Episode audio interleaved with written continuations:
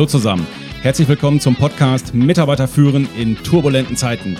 Der Podcast für die Führungskräfte, Unternehmer und Macher unter euch, die so richtig Gas geben wollen und Bock auf Methoden, Tipps und Tools haben, mit denen sie ihre Mitarbeiter und Teams noch besser durch diese turbulenten Zeiten führen können.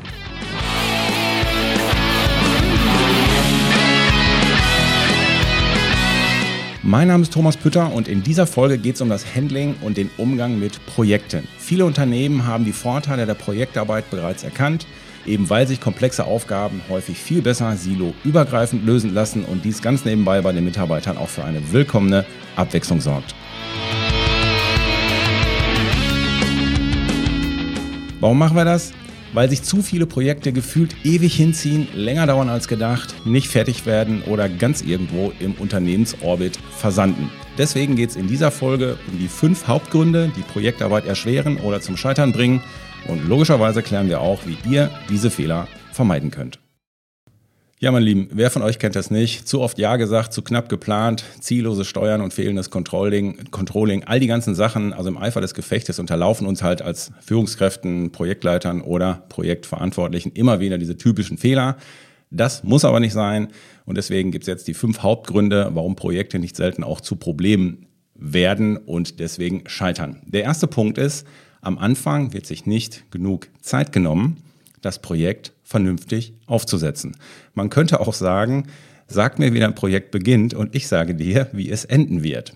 Projekte werden viel zu schnell gestartet und wenn ich dann zum Beispiel in einem Unternehmen bin und wenn ich die Unternehmen frage, okay, konkret, das Projekt, was ihr jetzt, was ihr dann und dann angefangen habt, was läuft da gerade im Projekt und was sind da, was ist da gerade Stand der Dinge?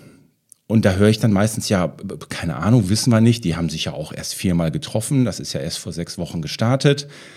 Ja, das ist nämlich genau das Problem. Das weiß keiner so richtig genau. Und die Wahrheit ist, am Anfang eines Projektes fällt, wenn man es richtig im Sinne eines effizienten Projektmanagements angehen möchte, die meiste Arbeit. Aber da gucken viele nicht hin. Man könnte auch sagen, an der Stelle sind wir alle ein bisschen blind. Natürlich ist es leichter und auch einfacher zu sagen, okay, ähm, ja, dann machen wir da jetzt ein Projekt draus. Das ist aber nur halt sehr kurzfristig gedacht, weil es muss mir klar sein, als Führungskraft muss ich klare Vorgaben im Vorfeld machen und das machen eben viele nicht. Das heißt konkret, ich muss genau den Projektauftrag eigentlich genau formulieren und sagen, was sollt ihr eigentlich genau machen? Ich muss das mit konkreten Zielen hinterlegen. Was will ich eigentlich, was diese Projektgruppe erarbeiten soll? Und ich muss die Rahmenbedingungen und eine Struktur dafür vorgeben. So, und das wird eben häufig nicht gemacht, was dann dazu führt, dass es möglicherweise wieder eins von diesen Projekten wird, die nicht ganz so geil laufen.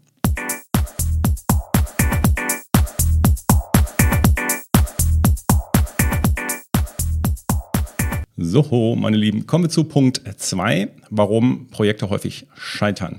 Der zweite Punkt ist ja, man könnte sagen, das Thema eignet sich gar nicht für ein Projekt oder anders ausgedrückt, ähm, es fehlt einfach Mut der Führungskraft, eine Entscheidung zu treffen. Das wäre besser gewesen, als ein Projekt einzusetzen.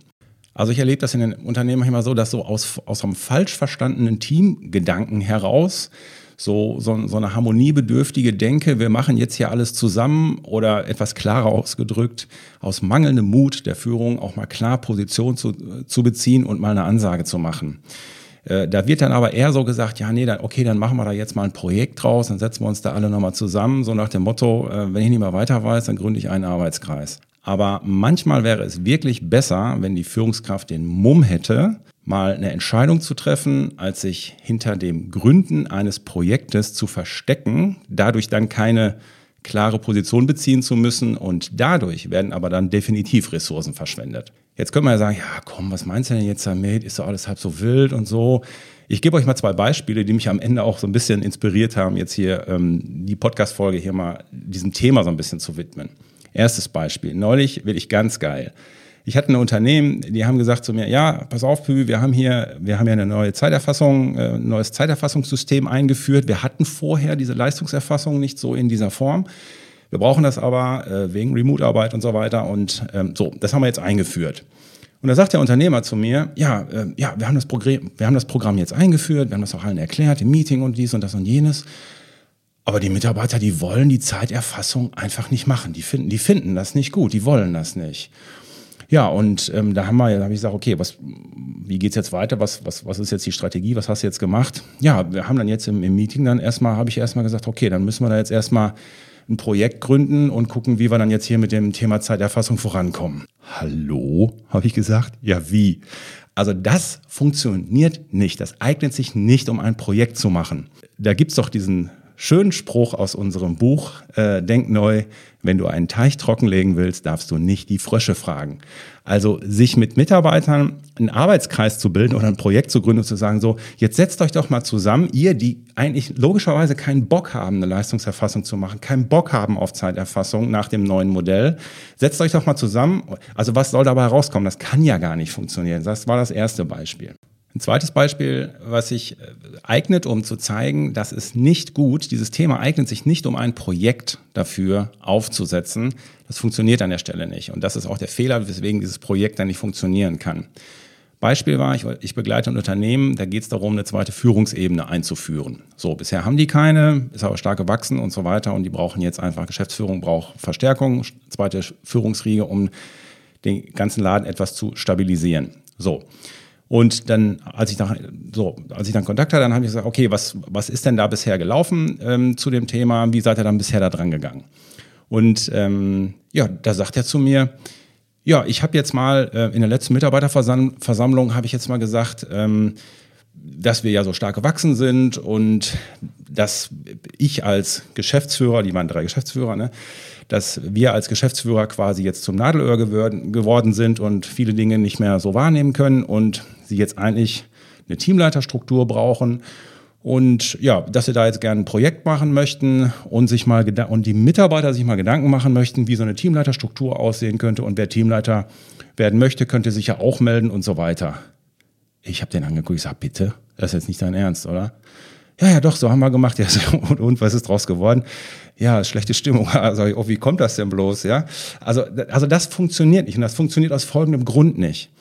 Das funktioniert nicht, weil es gibt strategische Themen, die sind auf der Führungsebene zu treffen und zwar nur auf der Führungsebene. Und alles, was um Unternehmensstruktur, Organigramm, Personalführung geht, sind erstmal strategische Personalführungsthemen, also Führungsthemen.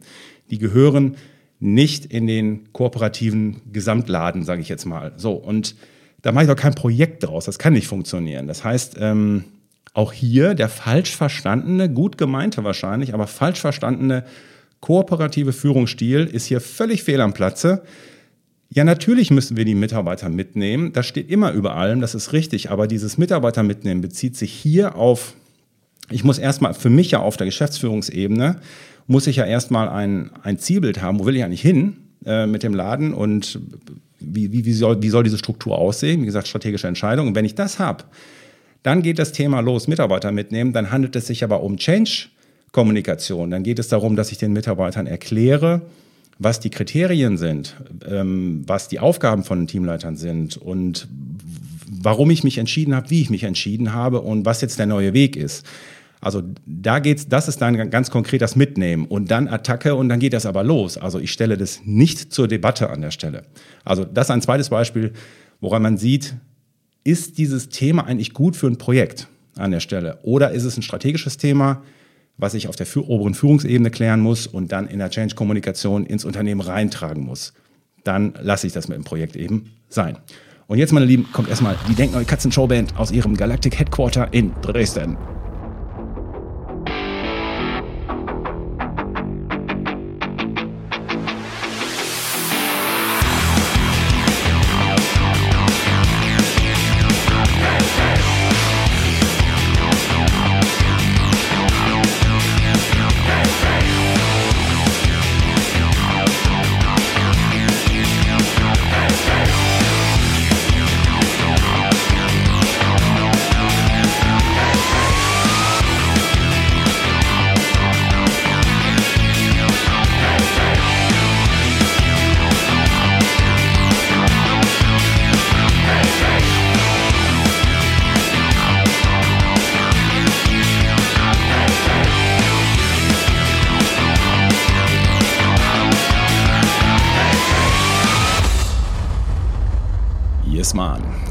Dritter Grund, meine Lieben, warum Projekte häufig scheitern, ist, keiner hat einen Hut für das Ding auf.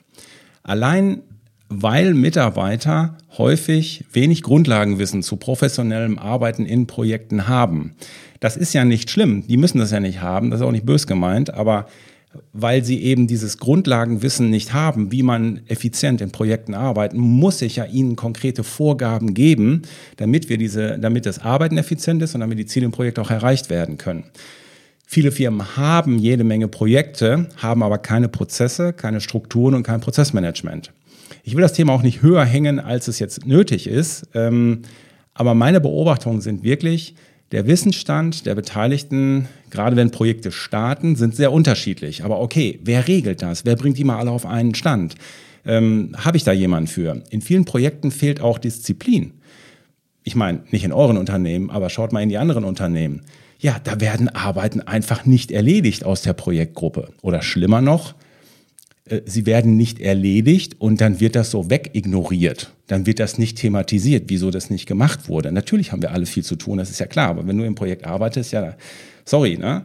Funktioniert so nicht. Das heißt, da, da ist dann auch so eine fehlende Konsequenz bei Nichtbringen von To-Dos. Was passiert denn dann? Und das führt logischerweise zu Frust bei den anderen, dann machen die auch alle weniger.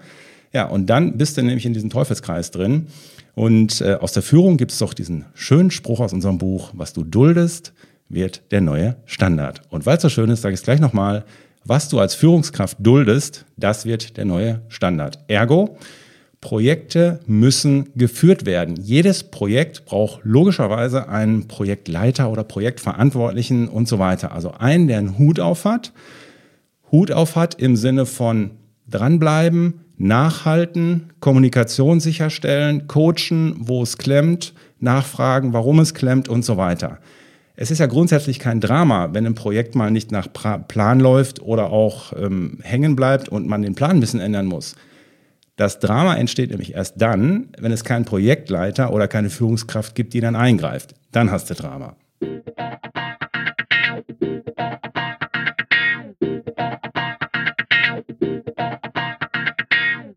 Vierter Grund, warum Projekte manchmal nicht so geil laufen, ist, wir haben keinen Überblick in unserem Unternehmen, wo überall Projekte rumwabern. Und damit haben wir dann auch kein, keine saubere Projektüberwachung oder keine, keine, kein transparentes Zieletracking, sage ich mal. Also ja, wenn wir merken, dass sich ein Projekt verzögert, äh, nicht funktioniert, warum auch immer, müssen wir uns erstmal fragen, okay, ähm, ist das denn richtig aufgesetzt? Ist das realistisch, was wir uns da vorgenommen haben? Fehlt vielleicht die Zeit auch? Haben wir das nicht richtig von vornherein durchdacht? Aber das fällt dir im Grunde gar nicht auf, wenn du kein sauberes Ziele-Tracking hast. Eine Daumenregel, die manche ja so ansetzen, die in Projekten verantwortlich sind, wenn es um das Thema Zeit geht, ne, die schätzen den Aufwand und legen dann einfach nochmal die Hälfte drauf. Das müsste dann ungefähr passen. passen. So, jetzt könnte man sagen, okay, das ist jetzt von der Pufferzeit her auch ein bisschen sehr, sehr großzügig gedacht, aber im Regelfall passt das ganz gut, weil ich habe selten Projekte, die früher fertig sind, als es geplant ist. Und ein anderes Thema, was hier mit reinkommt, weil ich eben keine Übersicht über oder keinen, vielleicht nicht so den kompletten Überblick habe über meine Projekte, ist, ähm, ich habe zu viele Projekte, weil ich sie eben nicht tracke und nicht visualisiert habe. Und ähm, dementsprechend habe ich dann halt ein Problem. Das heißt, ich habe zu viele Projekte und viele von denen, sind wir mal ehrlich, ähm, also sind tote Pferde. Das Ding kannst du auch beenden, weil wir kommen da jetzt auch nicht weiter aus verschiedenen Gründen. Und deswegen empfehle ich, eine Projektübersicht zu machen oder eine Projektübersicht überhaupt mal zu haben. Denn wenn alles wichtig ist, ist nichts wichtig. Das heißt, es geht immer mehr um Fokus, Fokus, Fokus. Arbeit haben wir genug zu tun und ähm, das Wesentliche wird selten vom Unwesentlichen getrennt. Und das ist eine Aufgabe der Führungskraft. Macht eine einfache ABC-Analyse, Fokus auf die Projekte und Elemente, wo ihr wollt als, als äh, Führungskräfte, wo die Zeit der Mitarbeiter investiert werden soll. Wenn ihr das nicht vorgebt, dann investieren die Mitarbeiter die Zeit dahin, wo sie meinen, wo es gut ist. Das heißt, erstmal die Projekte alle richtig auflisten. Das kann man super mit einer Mindmap machen zum Beispiel. Dann geht es darum, dass man Kriterien festlegt, wenn man jetzt aufräumen will zum Beispiel und sagt, okay, was sind die Kriterien, wonach wir unsere Übersicht jetzt machen und das Ganze auch mal beleuchten. So, dann muss ich die, wenn ich die Kriterien festgelegt habe, dann muss ich die Projekte danach bewerten, dann sortiere ich sie, dann ordne ich sie neu, dann priorisiere ich sie neu und dann muss ich aber auch Maßnahmen festlegen und Entscheidungen treffen. Sage ich, okay, was, was heißt das jetzt? Was mache ich jetzt mit den C-Projekten zum Beispiel? Was wir manchmal machen im Rahmen von einer, was ich empfehle, von einer ähm, Jahreszielplantagung, wenn man die macht, dass man wirklich auch einen Agendapunkt macht, den nennt man Frühjahrsputz in Bezug auf ähm, die, die Projekte und die Projektübersicht, dass man sich wirklich ganz kritisch hinterfragt und sagt, okay, wir, wir machen nochmal ein Update zu unserer Projektübersicht. Was kann weg? Was hat sich überholt? Wo gibt es neue Entwicklungen? Ja, weswegen wir das Projekt auch wahrscheinlich in der Form nicht mehr brauchen. Also wir müssen da in Bewegung bleiben. Und da geht es ja nicht um Schuld oder nicht Schuld. Wir können einfach, also es geht einfach darum, dass wir schlank bleiben und effizient, effizient bleiben. Eine Sache, die gerade eine gewisse Renaissance widerfährt, ist ja diese Kiste mit der, Glas, mit der Glasvase. Das kennt ihr ja aus dem guten alten Zeitmanagement. Äh, man hat so eine Glasvase und äh, dann hat man neun, ja, zum Beispiel neun Styroporkugeln, drei große, drei mittlere und drei kleine und die passen genau in diese in diese Glasvase rein, aber nur, wenn du die großen zuerst reinpackst, dann die mittleren und dann die kleinen. So, und dann, wenn du willst, kannst du noch ein bisschen Kleinkram oben drauf packen, das ist dann der Sand und so. Das heißt, was ist die Message? Dass die Glasvase stellt unsere Kapazitäten dar und ähm, nur wenn du von der Priorität her ähm, erstmal nur neun hast und wenn du die neun in der richtigen Priorisierung in das Glas reinpackst, nämlich die großen Projekte zuerst und dann erst die mittleren Projekte und dann die kleinen Projekte. Wenn du sie so priorisierst, erst nur dann kriegen wir sie innerhalb unserer Kapazität ähm, ja quasi gewuppt. So und was ich jetzt bei, äh, bei ein, zwei Firmen äh, wieder eingeführt habe, ist, dass äh, die auch sehr viel remote arbeiten. Das finde ich eigentlich auch cool. Die haben hinten, also da hat der Projektverantwortliche oder der Chef hinter sich auf dem Regal diese Glasvase. Dann hat er da die Styroporkugeln drin und jede Styroporkugel hat einen Projektnamen und immer wenn die ein Teammeeting haben und da geht es darum, hey, soll man nicht mal hier eine neue Idee, dann holt er die Vase, stellt die vor die Kamera und sagt, okay, pass auf, hier sind neun, neun Sachen drin, welches davon können wir beenden, welches können wir rausnehmen, welches können wir parken, bevor hier ein neues reinkommt. Also so ist es auch so ein bisschen, ich sag mal, ja, mit so ein bisschen Fun. Ähm, und es ist ein schönes Bild, wo man einfach sagen kann, ja, also mehr als rein passt, passt, halt, passt eben nicht rein. Und ähm, eine zweite Sache zum ähm, Stichwort noch Projektüberwachung. Da gibt es auch einen Fachbegriff, der da immer so rumwabert. Scope Creep heißt der. Das heißt also direkt übersetzt, ja, Umfang kriecht, könnte man sagen, oder schleicht. Ähm, ein Grund, warum Projekte häufig nicht funktionieren oder mindestens auch nicht in der Zeit funktionieren und die zeitlichen Ressourcen da gesprengt werden, ist der Umfang des Projektes, die Aufgaben, die Anforderungen steigen permanent, was alles noch von dem Projektteam mit erledigt werden soll. Ihr seid doch gerade dran, könnt ihr das nicht noch machen? Und dann brauchen wir noch diese Auswertung und dann könnt ihr nicht noch das machen. Das wird aber, also das merkst du nicht sofort, weil das eben schleichend mehr wird. Aber wenn du gesagt hast, wir machen zehn, dann machen wir zehn und dann machen wir nicht hinterher zwölf. Also das ist einer der Hauptgründe für Terminüberschreitung zum Beispiel.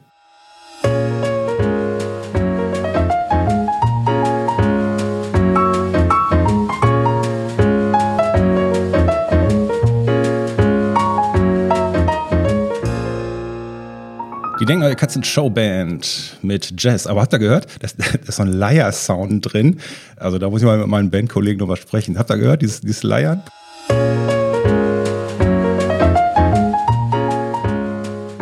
Na gut, anyway. Apropos Leiern, wir leiern uns jetzt hier mal den fünften Grund aus äh, äh, raus, warum Projekte manchmal nicht so gut laufen oder stecken bleiben. Der fünfte Grund ist, die Projektteam-Zusammenstellungen passen nicht. Das heißt, Stichwort Talente richtig einsetzen, Stärkenorientierung findet nicht statt. Häufig sitzen schlicht und ergreifend die falschen Leute im Projekt. Die Kunst als Führungskraft ist ja, äh, sind ja drei Dinge. Ne? Auf der einen Seite die richtigen Mitarbeiter in die jeweiligen Projekte zu stecken oder dafür zu begeistern. B, ähm, die, die Rahmenbedingungen halt dafür zu sorgen, äh, für die richtigen Rahmenbedingungen zu sorgen. Und C eben, dann genug Selbstdisziplin zu haben, den dann nicht mehr reinzufuschen. Das ist dann die, die, die höchste Kunst. Ich glaube, ein ganz einfacher Schritt in die, in die richtige Richtung könnte hier schon sein, dass wir uns einfach im Führungskräftekreis nochmal bewusst machen, dass es immer wieder blinde Flecke gibt bei Teamzusammenstellungen ähm, und wir das nicht vergessen sollten. Das heißt, wir müssen uns wirklich fragen, Wer hat denn in den Teams die richtigen Kompetenzen für diese Aufgabe, die hier zu lösen ist? Das heißt, wir müssen uns hier vielleicht auch mal Kompetenzprofile anschauen. Ähm, wer, hat welche Kompetenzen für diese Challenge, die wir jetzt brauchen. Und wenn wir diese Kompetenz zum Beispiel im eigenen Team nicht haben, dann ist die Frage, können wir es vielleicht mit extern lösen? Das heißt also Bewusstsein schaffen, dass wir unterschiedliche Kompetenzen auch brauchen und nicht immer nur die in ein Team zusammenholen, die sich gerade gut verstehen oder die auch immer so das gleiche Mindset haben. Was uns dann schon so ein bisschen zum Thema ja, Diversität bringt. Auch Diversität in der Zusammenstellung von Projektteams macht Sinn, aber das ist noch nicht so in den Köpfen drin, dass, das, dass man da automatisch im Sinne einer Checkliste mal kurz drüber nachdenkt, ob das nicht wirklich auch sinnvoll ist, mal zu schauen, Ne, wie viele Männchen, wie viele Weibchen habe ich denn hier bei dem Thema im Projekt, was zum Beispiel ist? Oder ähm, habe ich vielleicht verschiedene Bildungsmilieus, ähm, die ich besser mal in das Team reinpacke, in dieses Projektteam, weil es sich um ein Marketingprojekt handelt und wir auch mit unseren Produkten verschiedene Bildungsmilieus ansprechen. Macht es Sinn, dass ich hier auf ethnische Herkunft gehe, weil eben die Produkte, die es betrifft oder die Aussagen, die wir treffen, eben auch da auf Vielfalt treffen? Macht es Sinn, dass ich ähm, altersmäßig nochmal drüber schaue, dass ich nicht nur die jungen Wilden da drin habe, sondern auch die erfahrenen Mitarbeiter, die schon länger an Bord sind? Habe ich nur Fachlichkeit oder habe ich auch, lasse ich es auch zu, dass vielleicht mal ganz bewusst ein nicht fachlicher mit dabei ist, dass einer von außen schräg drauf guckt. Ähm, ja, und dann eben die ganzen Kompetenzprofile wie Biostrukturanalyse, die Ines äh, ja in den Führungskräftetrainings macht und sowas. Ne? Bin ich ein blauer, bin ich ein roter, bin ich ein grüner und so weiter. Reisprofil kann hier eine Rolle spielen.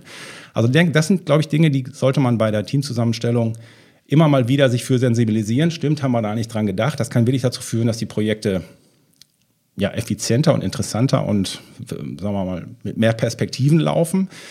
Ein Thema, was manchmal nicht bedacht wird bei der Teamzusammenstellung, ist dieses Matrix-Dilemma, nenne ich das. Das heißt, ein Mitarbeiter ist in einer, einer gewissen Führungskraft zugeordnet im Team und jetzt soll er in diesem Team arbeiten. So, und ja, da wird manchmal ein Riesenfass aufgemacht. Ähm, nicht unbedingt aus Sicht des Mitarbeiters, der sitzt da manchmal nur in der Bredouille. Also wer ist denn jetzt sein Chef im Projekt? Wer ist jetzt der, also wer ist der Projektchef und wer ist und wie korrespondiert das mit seinem Chef in seiner Abteilung? Das, also der Mitarbeiter sitzt meistens nur in der Klemme, aber aus Sicht des Silofürstens ist das dann manchmal ein Problem. Und dann kommen die Bedenkenträger und sagen, ja, aber jetzt will ich aber erst, erst ganz genau im Vorfeld regeln, wer wann hier, wer dem das zu sagen hat und was ist, wenn ich einen Auftrag habe, ähm, muss ich mich dann abstimmen. Also das kann teilweise ganz gruselig werden. Und ähm, Leute, ganz ehrlich, also ihr macht das natürlich in euren Unternehmen nicht, aber in den anderen erlebe ich das immer wieder. Und wir haben im Grunde keine Zeit, uns mit der Suche nach Hindernissen rumzuschlagen. Vielleicht sind da nämlich auch gar keine. Und einfach mal machen und dann miteinander reden, dann wird das schon gehen. Was man in solchen Situationen als Führungskraft auch ganz gut mal in die Runde werfen kann, wenn die Bedenkenträger aus dem Busch kommen, ist, ähm, ja, dass wir eben auch nicht jedes Risiko im Vorfeld im Rahmen vom Projekt ausschalten können, ähm, weil wir sonst nämlich möglicherweise auch alle Chancen damit ausschalten würden.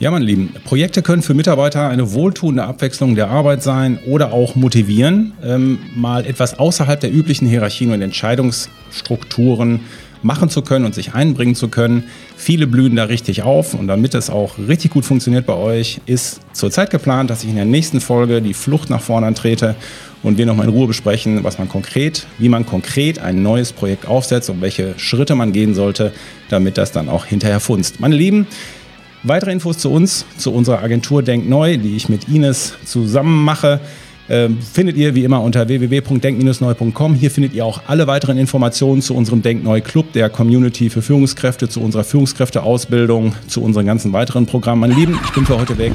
Euer Pü.